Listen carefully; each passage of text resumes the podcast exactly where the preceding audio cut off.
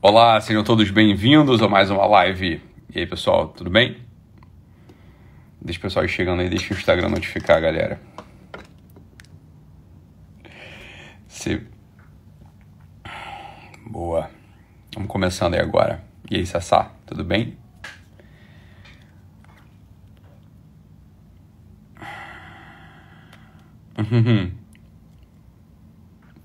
Não teve nenhum evento, quase, quase não teve evento presencial esse ano, né? A gente quase não se viu. Maravilha. Boa, Arthur. Ótimo. E aí, Carol? Carol tá viajando? Vitória. Boa. Você aqui é um toscano, Arthur. Você aqui é um toscaninho. É... O, o charuto toscano é um charuto... se, se viesse uma fada e perguntasse assim: Ítalo, você só pode fumar uma coisa até o final da sua vida. Apesar do toscano não ser o charuto que eu mais fumo, seria esse charuto que eu escolheria. Escolheria o charuto toscano, que ele cabe bem em qualquer circunstância. Hum. Muito bom, pessoal. Vamos lá. e aí, Santa Cruz Icones. É, aí, Walter, hoje eu fiz propaganda tua para um, um padre aqui da Barra, padre velho, que ele tá querendo dar um tapa lá na, na igreja. Aí eu tava conversando com ele sobre você, mostrei teus ícones para ele e ele gostou muito, cara. Vamos ver se, a gente consegue convencê-lo a te a trazer, a te trazer aqui pro Rio pra, pra, pra deixar bonito lá aquele negócio. Hum. Vamos lá? Beleza. Pessoal, é o seguinte, é... tá de noite já, né? Vamos, vamos, vamos, vamos falar de coisa, vamos falar de coisa que importa, né? Porra, tá de noite já, né, cara? Vamos falar de coisa que importa. Vocês me perguntam toda hora sobre um assunto. É... Não. Não vi, Danilo. Não. Depois eu. Depois eu. O que que eu. O que que eu com o Henrique? Não, não vi. Depois eu vejo, não, não sei não. Beleza, o tema, o tema da live é o seguinte, ó. Deixa eu até fixar aqui. É, qual é, que é o nome? O que, que eu vou falar hoje mesmo? Aqui, ó. Quatro ecos.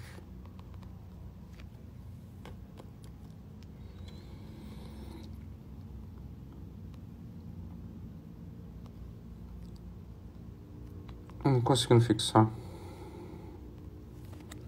Pronto. Vamos lá, pessoal. Vamos falar sobre os quatro ecos. O Henrique faleceu. Bem, então rezem aí pela alma dele. Eu vou rezar aqui também. Bem. É... Que Deus tenha. O que acontece? O... Eu, lá atrás eu falei sobre esse assunto dos quatro ecos interiores, né? E nunca mais, nunca mais voltei no assunto. E vocês ficam aí querendo saber, ficam me perguntando sobre esse tema. Vamos falar um pouco, vamos falar um pouco sobre isso aqui. Primeiro, primeiro lugar é o seguinte, olha só. É, se a gente for reparar, um monte de coisa, um monte de coisa da simbólica aponta que o, o número 4 é o número da totalidade material, né? Então, isso é bom a gente ter na cabeça, né? Tem coisas que não são coincidências, mas são a própria estrutura do mundo, né? É são a própria estrutura do mundo. Então não é à toa, não é à toa que são, sei lá, quatro temperamentos, né? Quatro temperamentos. O livro lá que eu escrevi, que eu escrevi não, que foi transcrito e virou livro, né, de um primeiro curso que eu dei. Agora está saindo o segundo livro dos, vai sair o segundo livro dos quatro temperamentos meus, meu, né? Então os quatro temperamentos na verdade não é que são quatro porque é um chute, não é, não é um chute que é quatro, é, podia ser doze, podia ser vinte, é, poder podia. Mas a, a grande questão é a seguinte, é os quatro temperamentos eles são na verdade o reflexo de uma coisa natural, são reflexo de um símbolo natural, que é o símbolo da totalidade humana, da totalidade material, da totalidade terrena. Então o homem, o homem, a mulher, né, o homem e a mulher, entendendo assim, eles têm ali uma, uma característica mineral que reflete uma que reflete a estrutura do mundo, que reflete uma estrutura cósmica. Então são quatro por isso, porque quatro reflete a estrutura da totalidade do que é material. Né? Então, por exemplo, quantas são as estações do ano? São quatro estações do ano, e não é à toa que sejam quatro estações do ano. Por quê? Porque a estação do ano ela é o clima, é o, 4 é a passagem da, da, da, é a passagem da é a mudança da constituição material da atmosfera, né? Então, por isso são quatro, né? Não, não daria para ser tipo três estações do ano. São quatro, porque quatro é a totalidade do material, né? Então, isso é simbólico também. Se vocês forem lembrar, os símbolos eles estão presentes e não são uma, uma obsessão do escritor, não são uma obsessão do poeta. Os símbolos eles são exatamente a estrutura do mundo. O mundo, ele, em primeiro lugar, ele é simbólico e capturar esses símbolos é a coisa mais importante para a gente poder se orientar aqui, né? Então, os quatro ecos interiores, eles também não são quatro à toa, né? Não são quatro ecos assim porque, sei lá, é, porque o doutor Italo falou que são quatro. Olha, isso reflete uma estrutura material do homem. Outra coisa que é quatro, né? As quatro castas hindus. As quatro castas hindus são quatro também, não é um chute, mas são as polaridades, né? Sempre que a gente pensa é, é quatro por quê? Porque é como se fosse o norte, sul, leste, oeste. São as quatro direções de orientação no mundo material. O mundo material, né, como o próprio nome indica, ele tem matéria. Então ele tem um espaço. O espaço ele pode ser para frente, para trás, para um lado, para o outro. Né? Então por isso que a coisa é, é, essa. Né? Por isso são quatro. E outros vários símbolos de quatro, é, que tem o número 4 também como, como totalidade material, se vocês forem lembrar a própria parábola do semeador, isso passa despercebido. É, há quatro dias da morte de Lázaro, né? A gente fala, já é isso aí, Vitória, bem lembrado, né? É, você vê que o, o, o, Cristo, que é Deus, ele fica morto por três dias, porque três é a totalidade do divino e quatro é a totalidade do material. Então, é claro, como Lázaro era um homem, o tempo total, né, é o tempo, indica um tempo total, né, o tempo total de morte. Então, é, o tempo total de morte de Lázaro é quatro também. Então por isso que ele fica quatro dias lá embaixo da terra, né? Não embaixo da terra porque não era assim que era na época, né? Mas ele fica, fica quatro dias lá. Se você for lembrar da parábola do, do semeador também, vocês lembram da parábola do semeador, né? Que o, que o Cristo conta, ele fala o seguinte, olha, existiam alguns tipos de terreno. Quantos tipos de terreno existiam, se você for parar para... É, se, você for, se você for lembrar, quantos eram os tipos de terreno é, que tinham? lá na, na parábola do semeador. Você lembra da parábola do semeador? Ele fala o seguinte, olha, uma semente ela pode cair em, em terrenos distintos, né? E dependendo do tipo de terreno, essa semente vai ter um destino específico. E se você for prestar atenção, são quatro tipos de terreno também. Por quê? Porque terreno, porque ele está falando da totalidade das possibilidades do tipo do coração do homem, né? O quatro ali é o, o não, o terreno ele de algum modo ele é símbolo do coração do homem. Então, o primeiro o primeiro terreno, se você lembrar, é um terreno que não é trabalhado, é um terreno que é só terra batida mesmo. É como se fosse só uh, cai, da, cai do bolso do semeador na estrada. Que, que acontece com a primeira, no primeiro terreno? Que a semente cai, a semente cai no primeiro terreno, vem as aves do céu, né? alguns homens pisam, vem as aves do céu e comem o, a semente. Então, como o seguinte, olha, é, os elementos da religião, os elementos da fé bateram nesse coração que não tinha absolutamente nenhum tipo de preparo, né? E essa palavra ela volta para cima, volta para o céu, ela volta para a origem dela, né? Isso que simboliza as aves ali. As aves elas como se elas simbolizassem o próprio Deus que volta e pega de novo, né? Para dar um proveito de novo. Depois o o outro tipo do o outro tipo de terreno que tem, né? se você for, se a gente for lembrar, um terreno pedregoso, é um terreno que, eu, se eu não me engano, essa parábola ela é, ela é descrita de um modo um pouquinho distinto entre os evangelistas, né? Mas né? Mas o, o, se eu não me engano, no Evangelho de Mateus fala o seguinte: olha, era um terreno pedregoso e faltava, tinha pouca terra.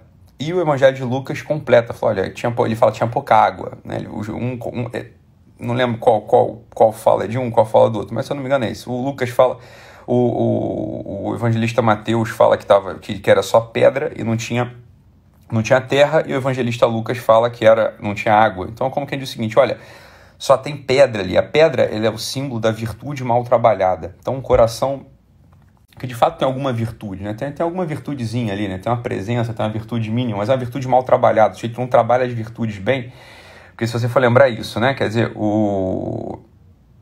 a pedra ela é símbolo da virtude humana.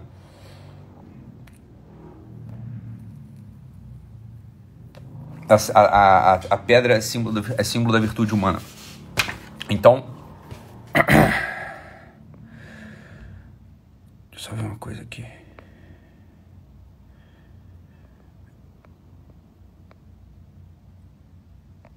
É. Tá bom. Beleza.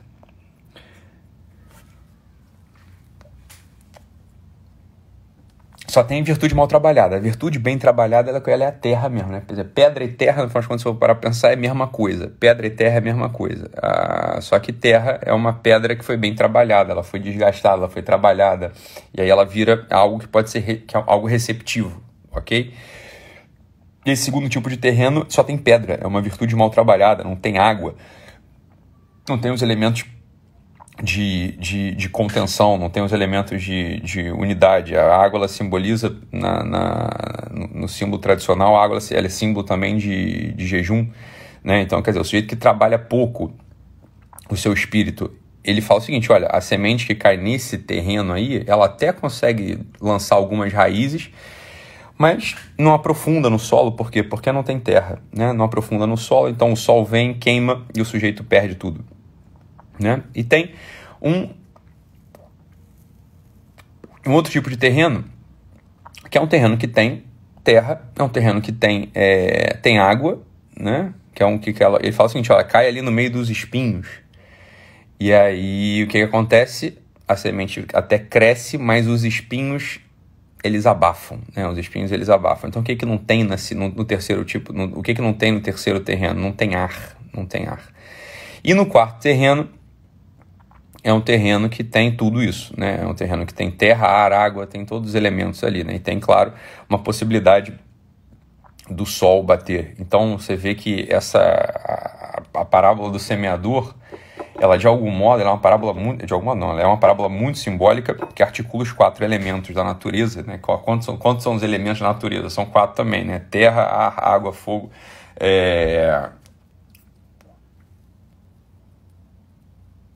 são os quatro elementos da natureza, né? Então, essa, essa que é a coisa ali. Então, em cada um desses terrenos está faltando alguma coisa em maior ou menor medida, beleza? Essa que é a ideia. Toda, to, toda, todo o universo, de algum modo, ele é simbólico, a gente pode perceber de modo simbólico, e as tendências do homem, a gente pode percebê-las de modo simbólica também, né? A gente pode perceber de modo simbólico também. E aí que vem a ideia dos quatro ecos interiores. Quando a gente para para perceber de que, que o homem é feito, quais são as tensões, quais são né, as projeções do homem, a gente nota que alguns seres humanos eles são diferentes de outros. Alguns seres humanos eles têm um apelo maior dentro de si, como se fosse uma naturalidade maior a estar colado na horizontalidade. E outros têm uma, um apelo, têm uma tendência maior a estar ligados à verticalidade. Horizontalidade e verticalidade, se a gente faz um traço, né, para um lado, um traço, né, faz um traço na horizontal e um traço na vertical, a gente vai ter ali uma, um, vai ter os quatro polos, né, os quatro polos de uma cruz. E essa é mais ou menos a, de algum modo isso é algo que aparece no. Isso é algo que aparece na estrutura de todos os homens, tá? Isso é uma coisa que aparece na estrutura de todos os hommes. E alguns desses homens, pelo desequilíbrio natural, estão mais propensos para um polo, para outro polo, né? Podem estar mais para um lado, mais para outro lado, mais para cima, mais para baixo. Daí que vem a ideia dos quatro ecos interiores. Isso aqui, na verdade, é uma, é uma live de autoanálise, é só para você ver o que, que, pode, o que, que pesa mais em você e é, um, é uma ferramenta de autoanálise, no final das contas, é uma ferramenta de autoconhecimento que pode te ajudar a se entender, pode ajudar a entender os outros e pode ajudar a te botar no eixo para você consertar uma outra coisa que esteja faltando ali, né? Então, essa que é a coisa, né? São quatro os ecos interiores. Então, vamos pegar aqui os ecos da horizontalidade. Os ecos da horizontalidade são aquelas pessoas que estão mais presas ao a dimensão horizontal, ou seja, aquelas pessoas que estão mais preocupadas com as questões do espaço, elas têm, né? No espaço tem, é, tem as coisas materiais ali acontecendo, ela está vendo as coisas materiais, então essa pessoa ela pode ter duas tendências, ela pode ter uma tendência de se apegar às coisas materiais, ou ela pode ter uma tendência de gastar as coisas materiais. Um desses ecos é o eco chamado materialismo e o outro eco é o eco chamado hedonismo. O eco materialista é daquelas pessoas que têm uma tendência, um desejo, elas estão confortáveis, elas estão bem quando elas estão acumulando coisas, quando elas estão acumulando as coisas, quando elas estão acumulando os bens. Esse é o eco materialista. O eco hedonista, ele é análogo a esse eco, ele é análogo ao eco é, materialista, mas é para o outro lado né? É, é, para, é para outro lado. Então, a pessoa, a pessoa hedonista, ela está bem quando ela está gastando os bens materiais. né? Ela tem prazer de algum modo, no, ela tem conforto, ela está bem instalada quando ela está gastando os bens materiais. E essa, essa ferramenta de. É só uma ferramenta para vocês analisar isso. No final das contas, são os quatro ecos interiores. A gente pode falar disso longamente, pode abordar esse assunto, né? Extensamente, provavelmente eu vou escrever sobre, é, sobre isso algum dia, né? Sobre esse assunto eu nunca escrevi. E também pouco falei, eu mais citei isso do que. É... Eu mais citei assim, ampassando em alguma live do que parei para explicar também, né? Esses são os dois ecos horizontais, os dois ecos horizontais. Então há pessoas que têm uma tendência maior a estar mais bem instaladas, a estar é, mais confortáveis ali. É claro que isso precisa ser. É, é, claro que a pessoa não pode cair no, no extremo, né? Ela tem que ter uma atenção de algum modo para que ela não esteja presa ali, né? Para que ela não esteja presa ali, porque ela pode perder justamente o eixo da o eixo da verticalidade. No eixo da verticalidade estão os outros dois ecos presentes em todos nós. Né? Todos nós temos esses quatro ecos de algum modo presentes e um deles acaba prevalecendo na gente. Né? Então isso aí você já vai, vai já vai vendo é, do que, que você. do que, que você é feito. Né? A princípio, os ecos não têm a ver com temperamento, não tem a ver com signo, não tem a ver com nenhum elemento do teu mapa natal né? Tem gente né, que pode estar nos ecos, da, nos ecos da, da verticalidade, não da horizontalidade. Quais são os ecos da verticalidade? Os ecos interiores da verticalidade, eles são de dois tipos, né, de dois tipos. Então, olha só, ao passo que na horizontalidade as pessoas tão, estão presas ali mais nos elementos imanentes, ou seja, nos elementos materiais, nos ecos, nos ecos da verticalidade, as pessoas estão presas em tensões, em tendências, em desejos de coisas que são que estão fora do espaço, né? que estão fora do espaço e do tempo. Elas estão, estão, estão presas ou estão atentas ou estão é, mais confortáveis ou estão mais confortáveis com elementos que não são, por assim dizer, do mundo é o eco nihilista, que é o eco de baixo, e o eco universalista, que é o eco de cima. Quando, gente, quando eu falo em eco, é como se fosse algo que reverberasse no coração. É algo que reverberasse no coração. Por isso que eu dou o nome de eco interior, né? Como se reverberasse no coração. O, o eco nihilista é o seguinte, é, o que, que é o nihil? Nihil vem do latim nada, né? Nihil, nihil né? N-I-H-I-L significa nada, né? nada. Então tem pessoas que quando estão construindo as coisas, elas estão é... estão conquistando tanto coisas afetivas quanto coisas materiais, essa pessoa ela começa a ter um certo incômodo, né? Ela começa a ter um certo incômodo e ela tem uma tendência à destruição, ela tem uma tendência a destruir, a abandonar tudo que ela estava tudo que ela estava construindo, tudo, que ela estava conquistando, para que ela, dentro dessa destruição ela possa continuar exercendo o o elemento criativo dela, para que ela possa continuar exercendo o elemento é, biográfico, no final das contas, pra, possa continuar contando a sua história. Como se ela precisasse estar sempre entre escombros, como se ela precisasse estar sempre destruindo para poder depois reconstruir, como se ela precisasse destruir para poder reconstruir, e isso desse de algum modo o tal do sentido da vida dela. Há pessoas que são assim essas pessoas que têm essa tendência, você veja bem, não é porque ela está no eco vertical que ela é, ela é superior, de, de algum modo, moralmente superior a quem está no eco é, horizontal. Não tem, não tem nada a ver, né? Não tem nada que ver uma coisa com a outra, mas, mas tem gente que você nota Talvez você seja essa pessoa, né?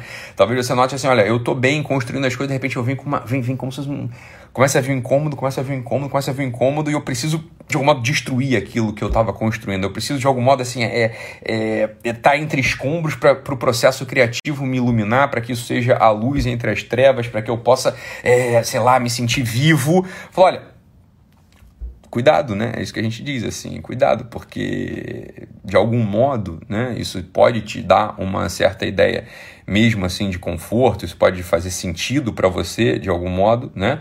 Mas você vai deixar escombros por aí e você, se é uma pessoa madura, você é responsável, tem pessoas ao seu redor, né? Pessoas para as quais você deu a palavra, pessoas que contam contigo, é, sei lá, numa empresa, ou numa relação familiar, ou na relação afetiva, é, pronto, né? Pronto.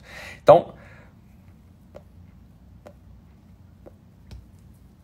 a maturidade ela chama a gente, no final das contas, a, de algum modo, equalizar esses ecos dentro da gente. Né? É claro que uma pessoa materialista, por exemplo, né? uma pessoa que está bem confortável ali com acúmulo, que está bem confortável ali com acúmulo de, de, de, de, bens dentro dela, né? ela está tá com, ela tá bem com, com ela, tá, ela se conforta com acúmulo de bens. Olha, essa pessoa ela pode ter, no final das contas, uma grande decepção na vida, porque o que vai acontecer é que esses bens, obviamente, eles não duram para sempre, eles se corrompem, eles se perdem, eles são roubados, eles desvalorizam, né? E, e bem, não serviu para nada. O outro que tem o eco hedonista, no final das contas, ele tem uma tendência a uma vida que se esvai. Né? Ele não está acumulando nada, ele não está acumulando, tá acumulando nada nem no eixo, nada, nem no eixo da transcendência, nem no eixo da horizontalidade. Ele está esvaindo todos os bens dele, né? Ele está esvaindo tudo que ele está conquistando. Ele conquista e gasta, conquista e gasta, conquista e gasta, né? É, é ele, tem, ele tem prazer em gastar, em gastar aquilo que ele conquistou. Veja que o econilista ele não é exatamente isso. O econilista não tem a ver com gastar, ele tem a ver com destruir, inclusive, a fonte geradora do acúmulo dos bens. É diferente do eco-hedonista. No eco-hedonista, o sujeito ele, ele preserva ele preserva a capacidade dele de aquisição.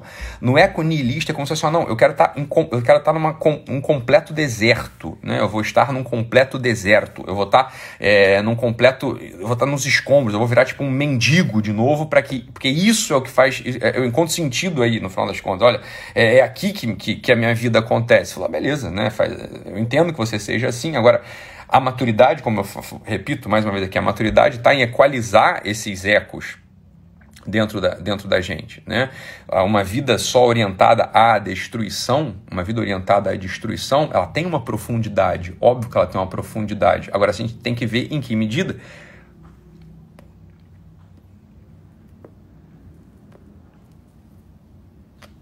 Tem que ver em que medida, né? Às vezes é uma profundidade absolutamente subjetiva, uma profundidade só para você.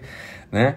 Agora, aquelas pessoas que estão todas ao seu redor, elas dependem um pouco de ti. Então, né, você tem que equalizar esse assunto e entender o seguinte: olha, é, eu conservo, eu conservo o que eu conquistei e vou para um outro projeto.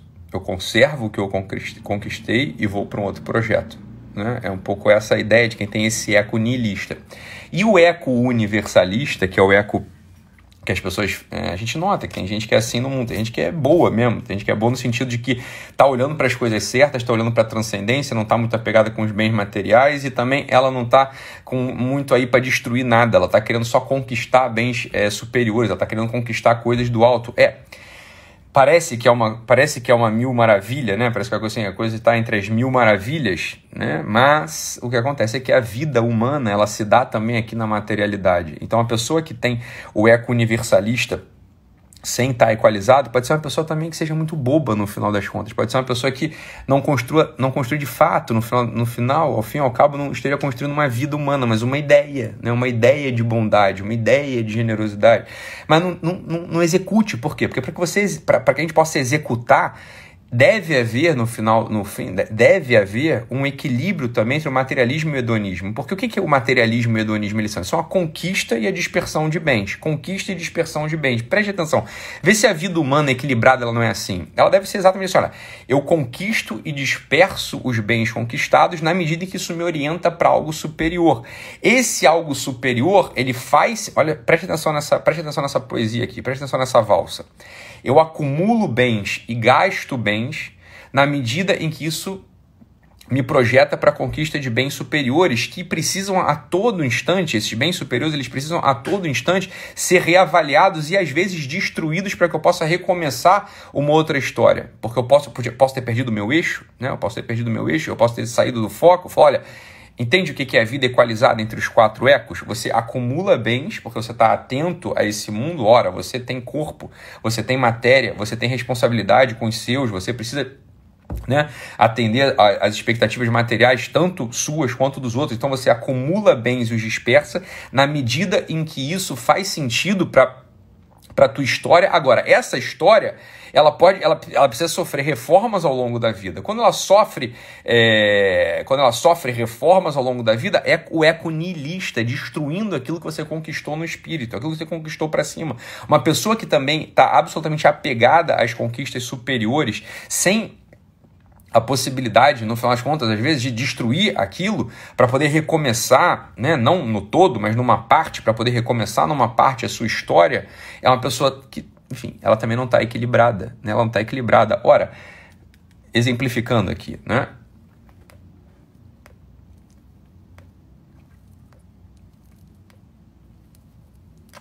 os sonhos e os projetos de juventude, né? por, por mais bons, né? eu sei que é, um, é uma impropriedade da língua portuguesa, mas eu gosto de usar, por mais bons, por melhores, né?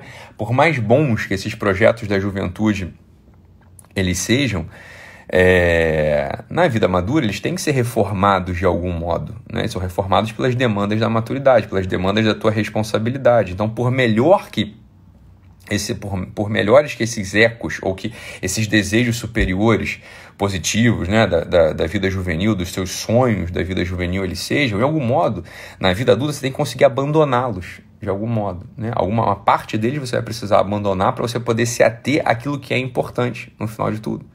Né? Para poder se ater àquilo que é importante no final de tudo. Uma pessoa que é obcecada, obstinada com os projetos juvenis, é, sem jamais pensar que aquilo ali pode estar, no final das contas, olha, isso não faz sentido para mim, né? Essa coisa que não, não tem grande sentido no final das contas, né? Ou seja, uma pessoa que não tem, de algum modo, o, esse eco nihilista aparecendo, né, pedindo para destruir, para que você possa se reformar, é uma pessoa também que não amadureceu, é claro, né, uma pessoa que também não amadureceu. Uma pessoa que só quer destruir tudo, mas também não constrói nada no campo superior, ora, é uma pessoa também que não amadureceu. Uma pessoa que está só na horizontalidade, acumulando só os bens materiais, porque, sei lá, tem seus medos, tem seus traumas, é uma pessoa também que não está inscrita na, na, na, nessa, nessas quatro dimensões, nesses quatro polos da, da vida humana. Né? Nesses quatro polos da vida humana. Então, é.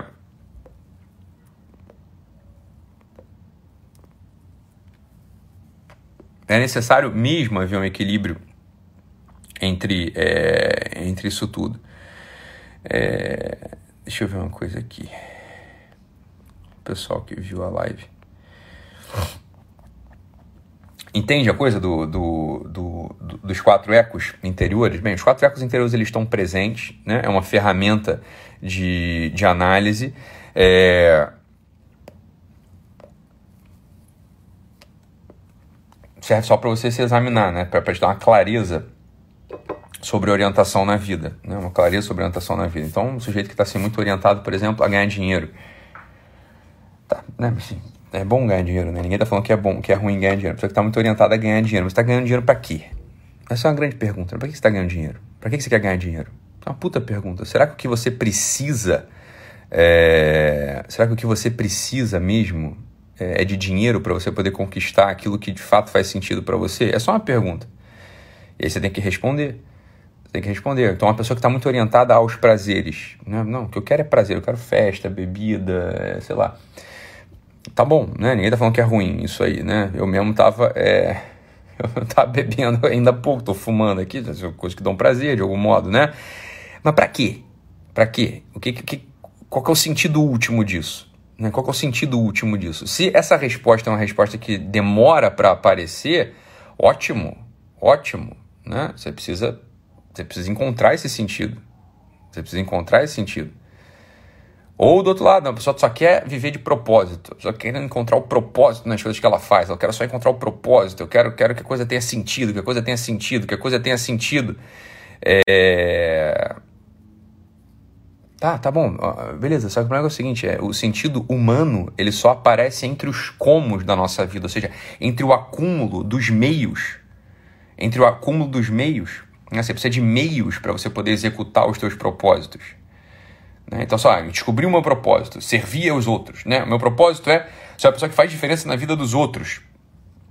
Bacana, ótimo, cara. Isso é um baita de um propósito. Eu estou feliz que você é uma pessoa que tem sonhos grandes. Como você vai fazer isso? Né? Como você vai fazer isso? Eu vou te dizer. O como ele está na horizontalidade. Você vai precisar reunir mesmo, você vai precisar reunir de algum modo recursos recursos materiais para poder executar esse teu propósito. Né? Bem, eu reuni recursos materiais para executar o meu propósito, eu estou vivendo né, com esse propósito, estou vivendo com esse sentido transcendente. Mas olha, sei lá, em algum momento da vida a responsabilidade me chama para uma outra coisa, ou então eu já, já, já, já alcancei. Bem, é hora de convocar o eco nihilista para que você possa descer nos seus escombros e poder recrutar ali de novo, né, com força, com energia, com sentido algo que te jogue para cima mais uma vez, né? Algo que te jogue para cima mais uma vez. Então, é, essa, essa, essa aqui é um pouco a dança entre os quatro ecos, a dança entre os quatro ecos interiores. A gente saiba, né? A gente tem tendência a estar em um deles. As pessoas que têm tendência ao eco nihilista ou eco universalista, elas em geral são pessoas que estão pouco atentas para a materialidade, elas estão pouco atentas para reunir os comos, para reunir assim, o como eu vou fazer as coisas. As pessoas que estão presas nos ecos é, horizontais, materialista ou hedonista,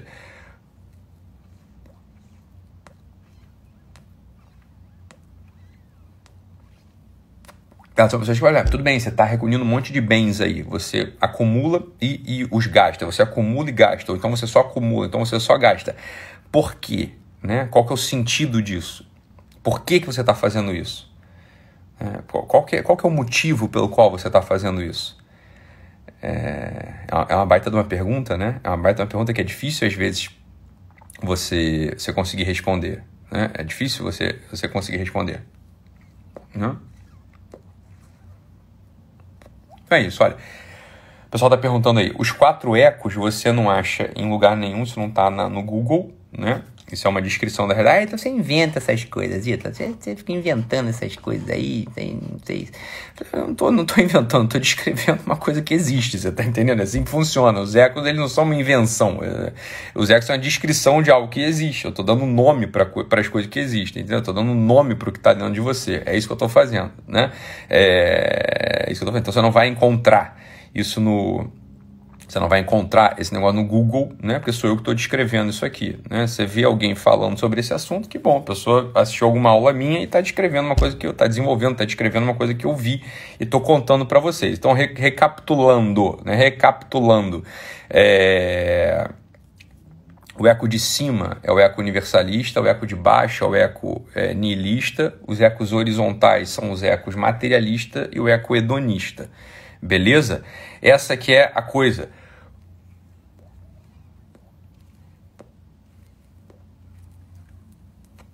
Tá? É só uma ferramenta de autoanálise.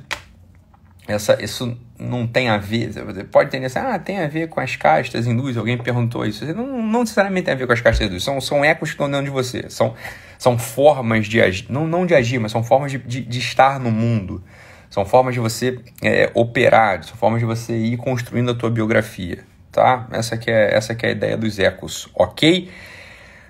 Hum. Pessoal aí é... Deixa eu ver se tem perguntas aqui. Deixa eu ver as perguntas que o pessoal fez, tá? Essa live vai ficar gravada. Essa live vai ficar gravada, beleza?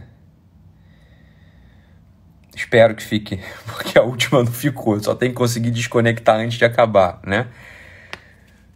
Ah, aqui, ó, boa pergunta. A Lia tá perguntando aqui é o seguinte, ó, aquela live polêmica. É... Ó, vamos lá, só o pessoal também entender uma coisa aqui. É... Lia, eu tô contigo, assim, eu entendo que você fale que, que a live, a live, a live de anteontem ou de ontem, eu não lembro já quando é que foi aquela live que eu tava falando lá do, do papel do homem da mulher, cacete. É, só chama tudo, tudo é polêmico hoje. É, tudo é polêmico, tudo é polêmico. O que, que tem de polêmico? O que, que você defina polêmico? Essa é a primeira coisa. O que é polêmica, entendeu? Ah, mas tudo é polêmico, tudo é polêmico. Não, não é polêmico, porra. Assim, o negócio tá lá, é assim que funciona. Eu tô só falando, você tá entendendo? É, o que, que tem de polêmica no, no, assunto lá do, do, da feminilidade e masculinidade? Todo mundo entendeu, essa que é a verdade. Todo mundo entendeu o que eu falei. É, todo mundo entendeu o que eu falei sobre masculinidade e feminilidade. A grande maioria silenciosa entendeu, não foi à toa que hoje teve essa reação aí da, das mulheres que não concordaram com tal desafio. Né? Todo mundo entendeu o negócio. É a meia dúzia que vive de fofoca, ou que é burro mesmo, né? Assim, tem estudo, né? É uma pessoa obtusa, uma pessoa que não, não, não, entra na cabeça, não entra na cabeça da pessoa é, certas coisas. Então, diz que é polêmica, né? Diz que é polêmica. O que, que tem de polêmica, você tá entendendo, numa coisa dessa? Tem zero polêmica no, no na, naquilo que a gente falou. Falei, olha, é a coisa mais óbvia do mundo. Eu expliquei lá, claro, ah, mas o homem não pode lavar a louça. Eu falei, quem foi que falou que o homem não pode lavar a louça, porra? Lavar a louça não é tarefa doméstica, foi o que eu falei. Lavar a louça é organização, é higiene, sei lá, é, é virtude, é uma outra história. Você tá, não tem nada a ver uma coisa com a outra, porra. Então, só para dizer isso aí, a coisa, o, o Lia, da... da da live, a live tá lá no YouTube. Alguém me mandou a live lá no YouTube e ela já ela já foi, tá? Ela já já tá lá no YouTube para você assistir a live de novo, se você quiser. Beleza? É é, aqui, ah, legal. Boa, Mami. Mami da Alice e Ana. Ela perguntou: você pretende escrever sobre os quatro ecos? Não, não pretendo escrever sobre os quatro ecos. É... Porque eu tô, acabei de receber aqui um índice de. Vamos lá, então assim, eu gravei, eu. Eu acho que eu dei 22 aulas, eu, dei 22 cursos até hoje sobre o, as 12 camadas da personalidade, né? Eu acabei de receber a organização da primeira turma, a primeira turma que foi em São Paulo, 2019, né? Foi em São Paulo 2019, eu recebi a organização e o índice da primeira turma. Só o índice, sem texto, só o índice foram 31 páginas, tá? Só para você ter uma ideia. O índice da primeira, da primeira turma foram 31 páginas. Então imagina o trabalho que vai dar para organizar o texto das 22 aulas, das 22, dos 22 cursos, tem 6.500 páginas já transcritas sobre o assunto das 12 camadas da personalidade humana que vão virar livro. Então, esse é isso que eu vou me dedicar, entendeu? Vou me dedicar a isso aí. Eu não vou escrever sobre os quatro ecos. Se tiver espaço, eu vou botar os quatro ecos numa nota de rodapé dentro desse livro, tá? É isso que eu vou fazer. Beleza?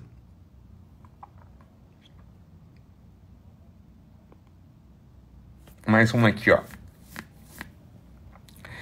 É...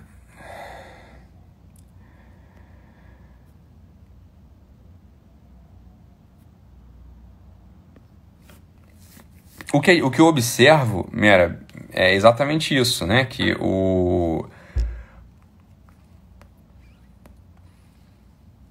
Cada um tem um desses ecos predominantes mesmo, né? Cada um tem um desses ecos, eles prevalecem dentro da, dentro da gente, né? Então, prevalece dentro da gente. Beleza? Pergunta muito importante aqui da Cláudia Tenório Oficial. É, ela pergunta se eu tenho cílios em degradê. Essa é uma pergunta da mais, da, da mais alta é, profundidade, é, Cláudia, porque tenho, disseram que eu tenho cílios em degradê. Sabe-se lá o que essa porra significa. Falaram que eu tenho cílios em degradê. Né? Uma maquiadora. Estava num programa de televisão, ela estava me maquiando. E ela falou assim: Você tem cílios em degradê, né? É, ah, sim, isso aqui é maravilhoso, Sérgio. Ítalo, você sabia que você foi atacado no Twitter por falar coisas machistas? Sérgio, eu, a, sensibilidade, a sensibilidade hoje também, todo mundo tá muito, é, tá muito esquisita, né? Assim, atacado no Twitter.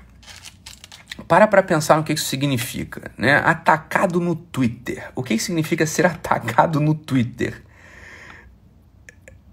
É, uma pergunta que eu me faço assim, é, eu, eu, me faço e já me respondo imediatamente. Isso é, isso é igual a nada, você concorda? O que é ser atacado no Twitter, né?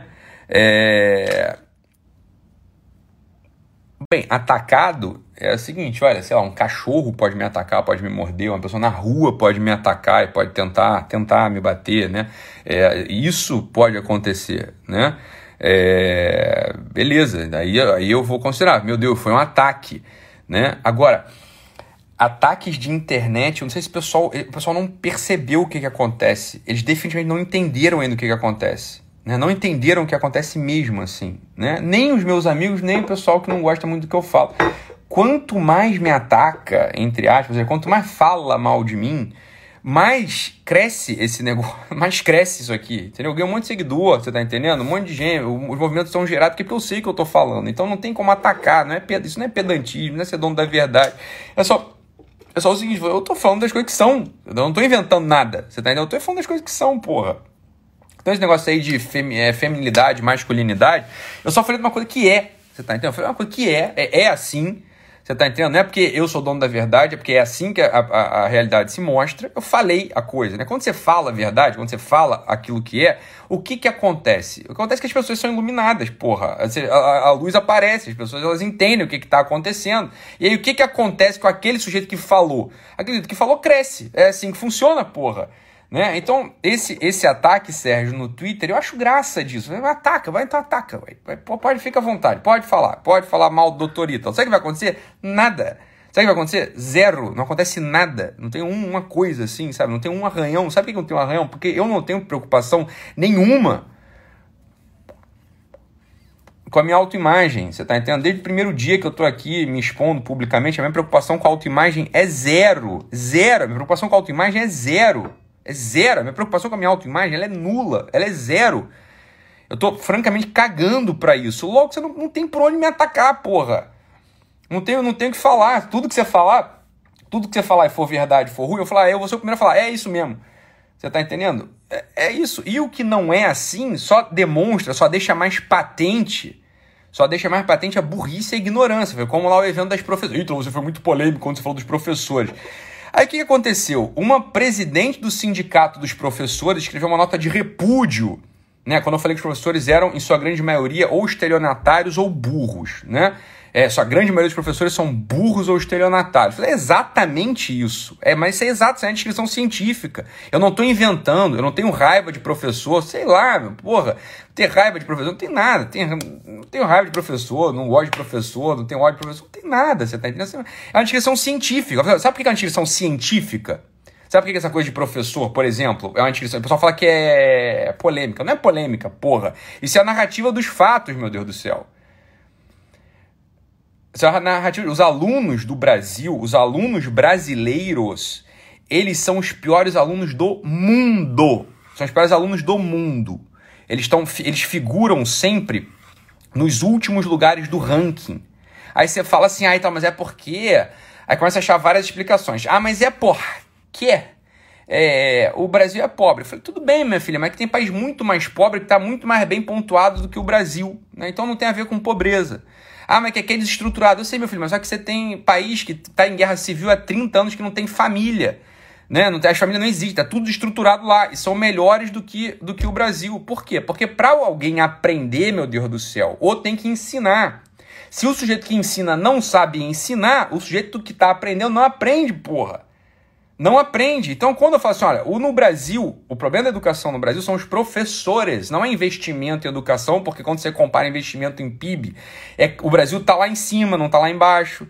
Então, quando eu falo assim, ó, professor no Brasil é burro ou estelionatário, incompetente, é burro, estelionatário, é mau caráter, né? Tá querendo fazer doutrinação política, tá querendo fazer aliciamento de menor. Então, quando eu falo essas coisas, eu não tô com raiva do professor. Tem zero raiva. Ela não nada contra, não tem nada contra nem contra a favor. Estou te fazendo a descrição científica do que está acontecendo no cenário brasileiro. Aí eu falo isso, a professora lá, presidente do sindicato dos professores, escreveu uma nota de repúdio. Escreveu uma nota de repúdio a mim. Aí eu fui ler a nota de repúdio da professora presidente do sindicato dos professores. A nota, a nota era assim, olha, aqui, ó, presta atenção. A nota não é um ataque, entendeu, Sérgio? A nota ela não é um ataque ao doutor Ítalo. O que, que a nota mostrou para todo mundo?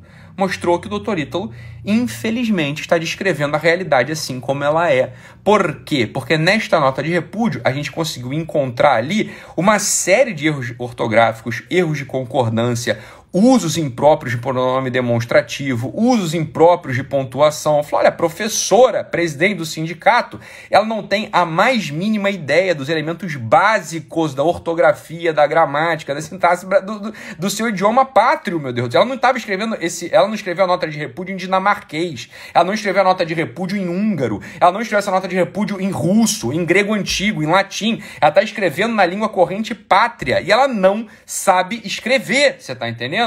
Uma coisa uma coisa, sei lá, a gente tá aqui respondendo história, porra, dirigindo, cagando, dormindo. Eu falei, ah, sai uma porrada de dia, óbvio, não tem revisor, não tem nada. Ele tá escrevendo, porra, vira e mexe, eu escrevo dirigindo, por exemplo, é, que é, cagando, sei lá, você escreve um negócio, você não tá corrigindo, você, você quer passar a ideia. Agora, quando você senta para escrever a nota de repúdio, é óbvio que você tá ali, né? É um texto, no final das contas, oficial. Então, pronto, é, o que, que eu vou, qual é que eu vou discutir com essa professora, presidente do, do sindicato? Não, não errou só a vírgula, não, errou um monte de coisa, é que eu não fiquei enchendo o saco dela, né? Eu não fiquei enchendo o saco da mulher. É, porra, não fica chato, não sou o professor Pasquale. Mas Pascoal, Pasquale, sei lá, é, não fiquei corrigindo, mas dá para corrigir. Eu falei que tem uma porrada de erro no texto da mulher.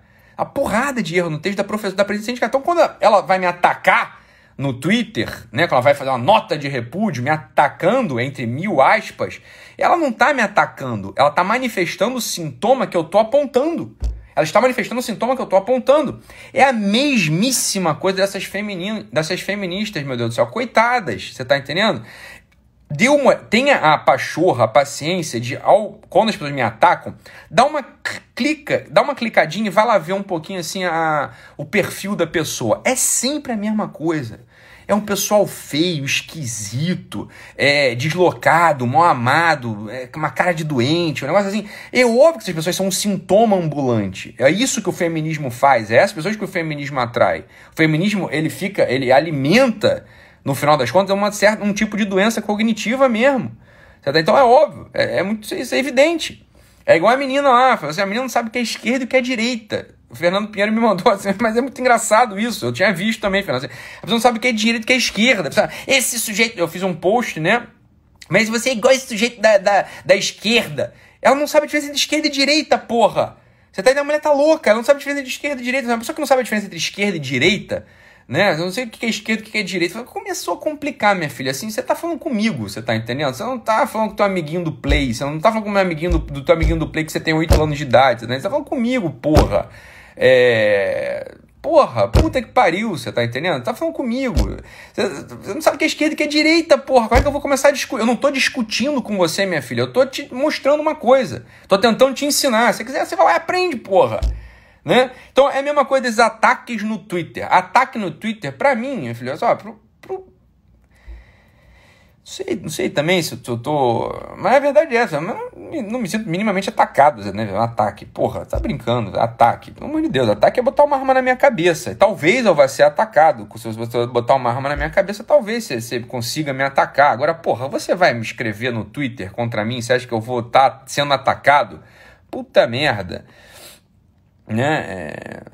Entra na realidade, meu filho. Porra, entra na realidade. É.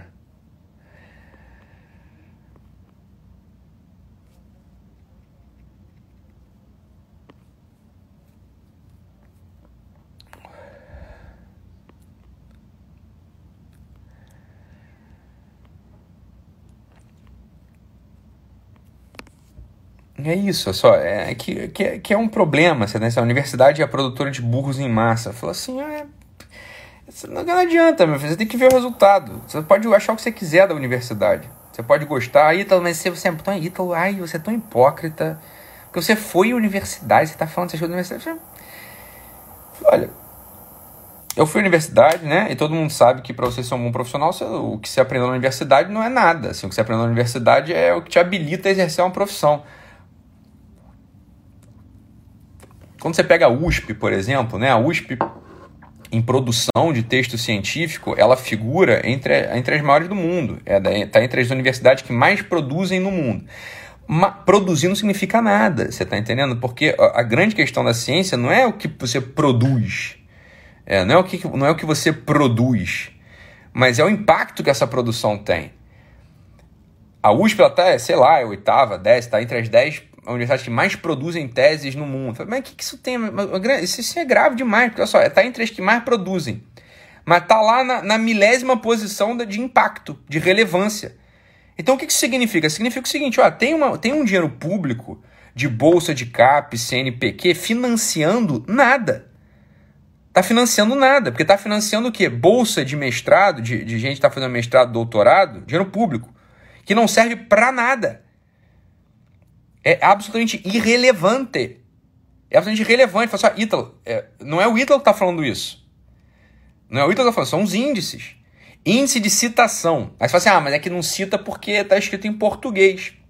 Então, porra, faz que nas universidades da África, tem que produzir em inglês a porra da tese, da dissertação e da tese. Né? E nem isso é verdade, porque em Portugal a coisa é produzida em português e Portugal tem índices índices de citação infinitamente superiores ao do Brasil. Então o problema não é do idioma, o problema é da qualidade do que se produz. Isso é a triste realidade, porra.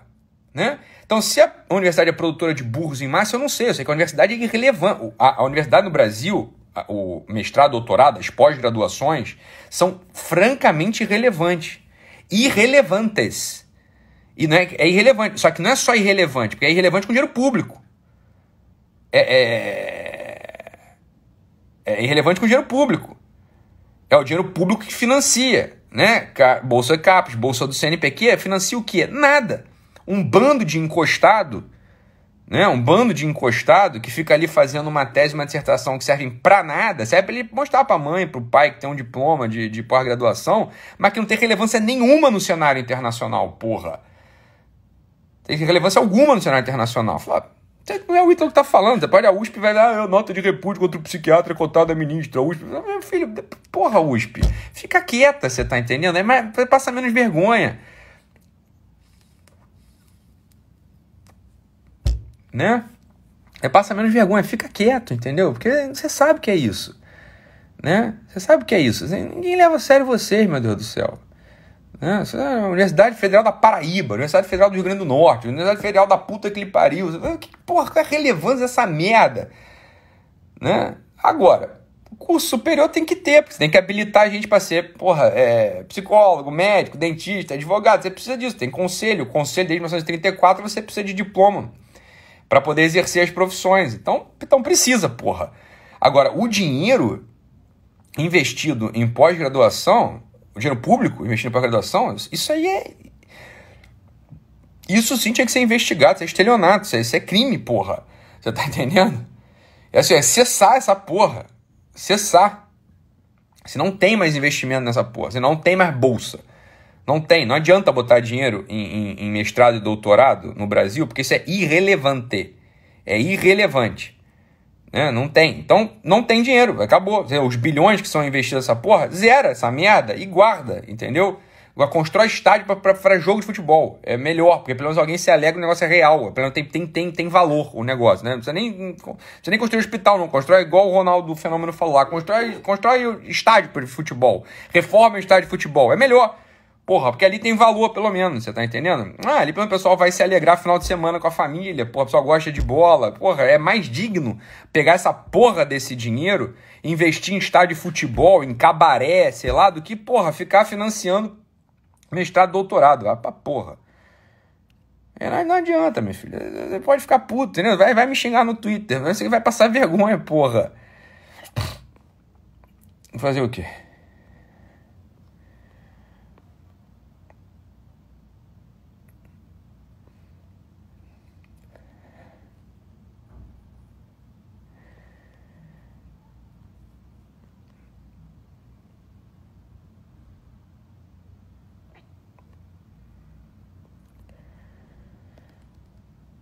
Ítalo, se eu não casar e não tiver família, eu sou um bosta. Não, né, Caio? Deixa de também. Que isso, cara? Que isso, cara? Né? Também não é assim. É... se eu não casar e não tiver família, você não deu a sorte de encontrar ninguém. Ó, o Ortega ele tem uma coisa que, que, que ele tem razão lá no que ele fala, de algum modo, assim. Fala, olha, é, o amor, ele, ele é improvável, não vai acontecer para você. Você precisa ter talento para amar. É um talento, você precisa ter talento. O Ortega tá falando. Você pode imaginar assim, ele tem razão sobre certo aspecto, porque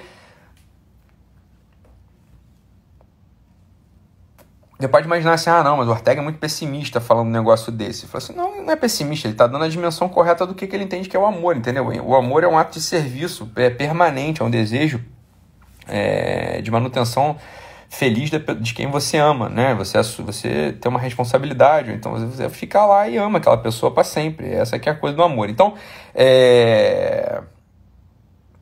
calma, Caio, não é assim. Claro que você não vai ser um bosta, né? Você tem toda uma dimensão da vida que pode ser pode ser desenvolvida mesmo se você não tiver uma família, claro, né? É evidente, né? É evidente, você pode, né? Você vai, você vai encontrar um lugar para você derramar, obviamente, derramar toda a tua, toda, toda a tua, toda a tua tensão de serviço, de generosidade, né? De amor, você vai encontrar um lugar ali, você tá entendendo? Então, óbvio que não, Caio, não fica, fica tranquilo. Agora, você tem que ver, assim, por que, que você não tá ainda com. Né, não tá casado, sei lá. Porque pode, pode não ter aparecido a dama ainda, né? Uma dama bela de, de né, que te seduza, que você tenha sido seduzido. É, pode não ter aparecido, né? Ou então, Caio, você é um tremendo um safado que tá só querendo usar o meu Instagram como Tinder para as meninas aí é, te escrever pelo direct. Pode ser também. Então, ó, Caio L. Crusta. Pode ser só isso também, Caio. Pode ser só um malandro que enganou todos nós. Para chover direct pro Caio. Pode ser só isso, Caio. Eu, te, eu, eu, se, eu se liguei na tua. Eu. Caralho. Eu se liguei na tua, Caio. É.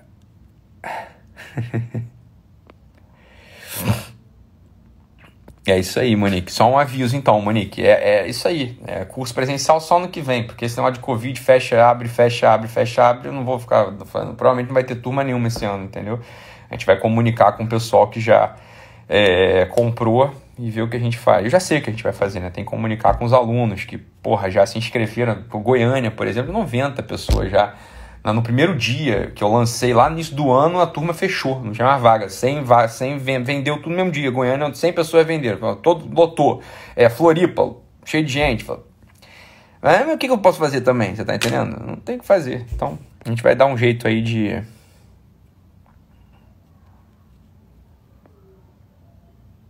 pessoal usando os comentários fazer declaração de amor.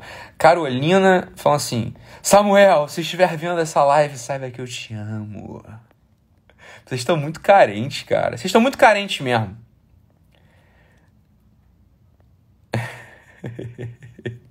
Estão muito carentes. É, meu, eu queria ir em Goiânia. Eu quero conhecer Goiânia, eu não conheço. Né?